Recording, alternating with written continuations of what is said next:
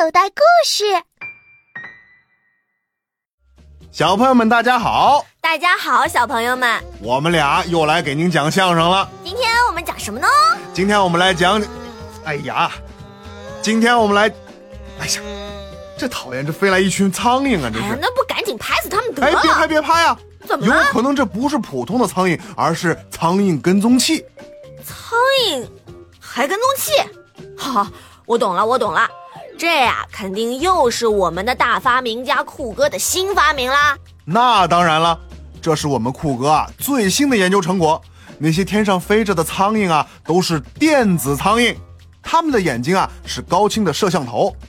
酷哥呀，当初设计这款苍蝇跟踪器，是为了供考古人员探测危险的古墓和活跃火山底的。可是不知道为什么啊，被我们广大的人民群众开发并利用了。那这些人用苍蝇跟踪器干些啥呢？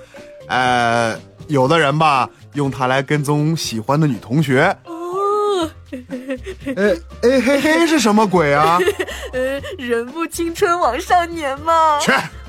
还有的人啊，用它来跟踪班里成绩好的同学。啊？哎，为什么要跟踪成绩好的同学啊？苍蝇跟踪器啊，围绕着成绩好的同学来回的飞。等他们做完了作业，苍蝇的眼睛啊，便拍到了高清的照片回来。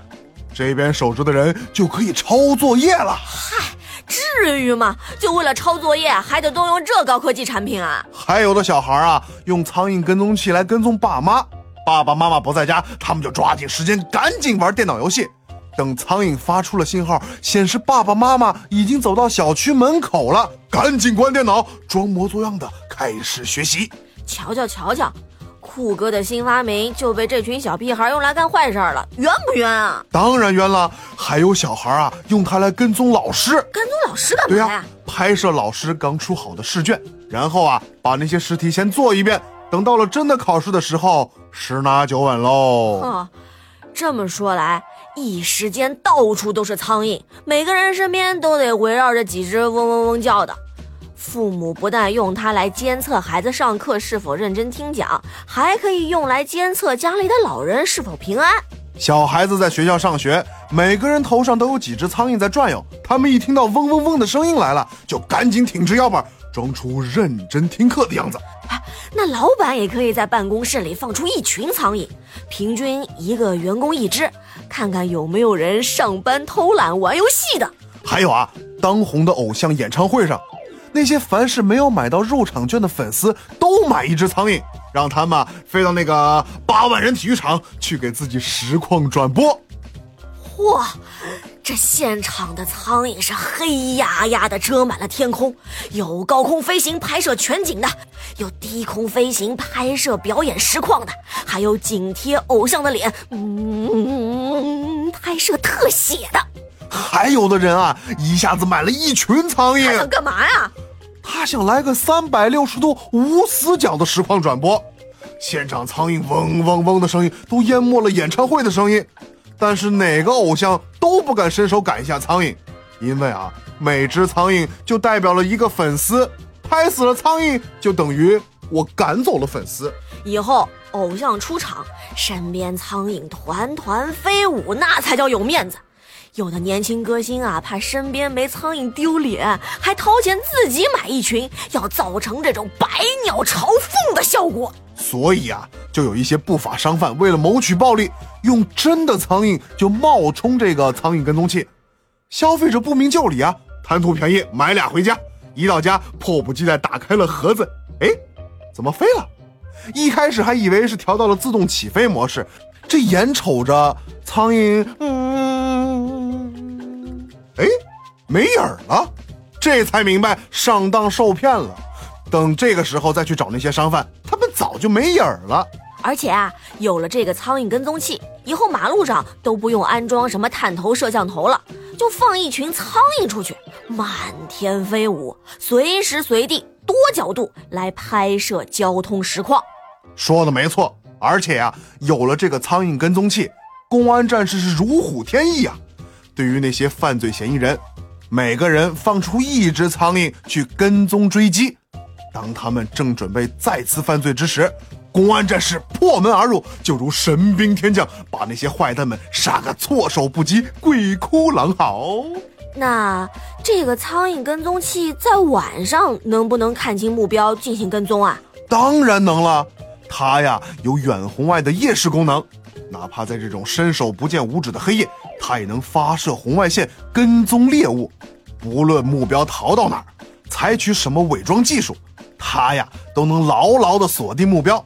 哪怕目标乘上飞机逃跑，苍蝇啊也能以超音速飞行跟踪，绝对不会让目标逃脱的。那如果我是那个被追踪目标，我就得先想办法消灭了这只苍蝇啊！嗨，这个几乎是不可能的事儿。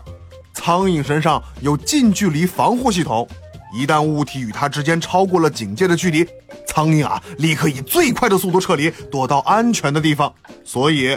你呀，只要被苍蝇盯上，就别想跑了。那这苍蝇跟踪器，它它，哎，它总有坏掉或者失灵报废的时候吧？这个苍蝇跟踪器啊，是高精密的仪器，它防水、抗电、防风、抗震，天上下大雨，电闪雷鸣，冷风呼啸，大雪飘飘，这个苍蝇啊都不会有丝毫的损坏。这么厉害，而且。它有五十年的使用寿命，绝对不会轻易下岗的啊！你就是用铁锤对它梆梆梆猛敲猛打，它呀依然完好无损。这么看来，被一只苍蝇盯梢几十年是很正常的事儿了。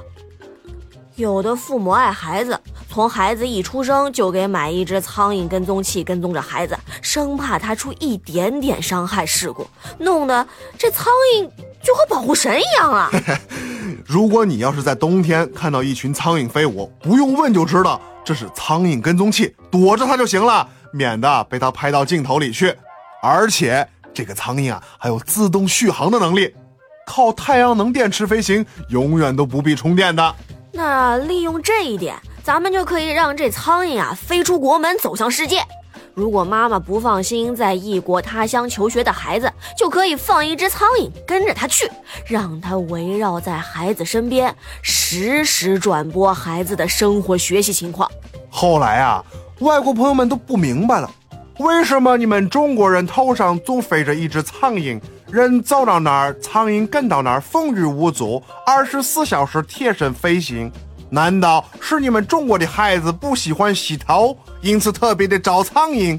他们哪知道啊？这是孩子们的贴身保镖啊！而且啊，除了跟踪人，苍蝇跟踪器还可以执行侦查任务。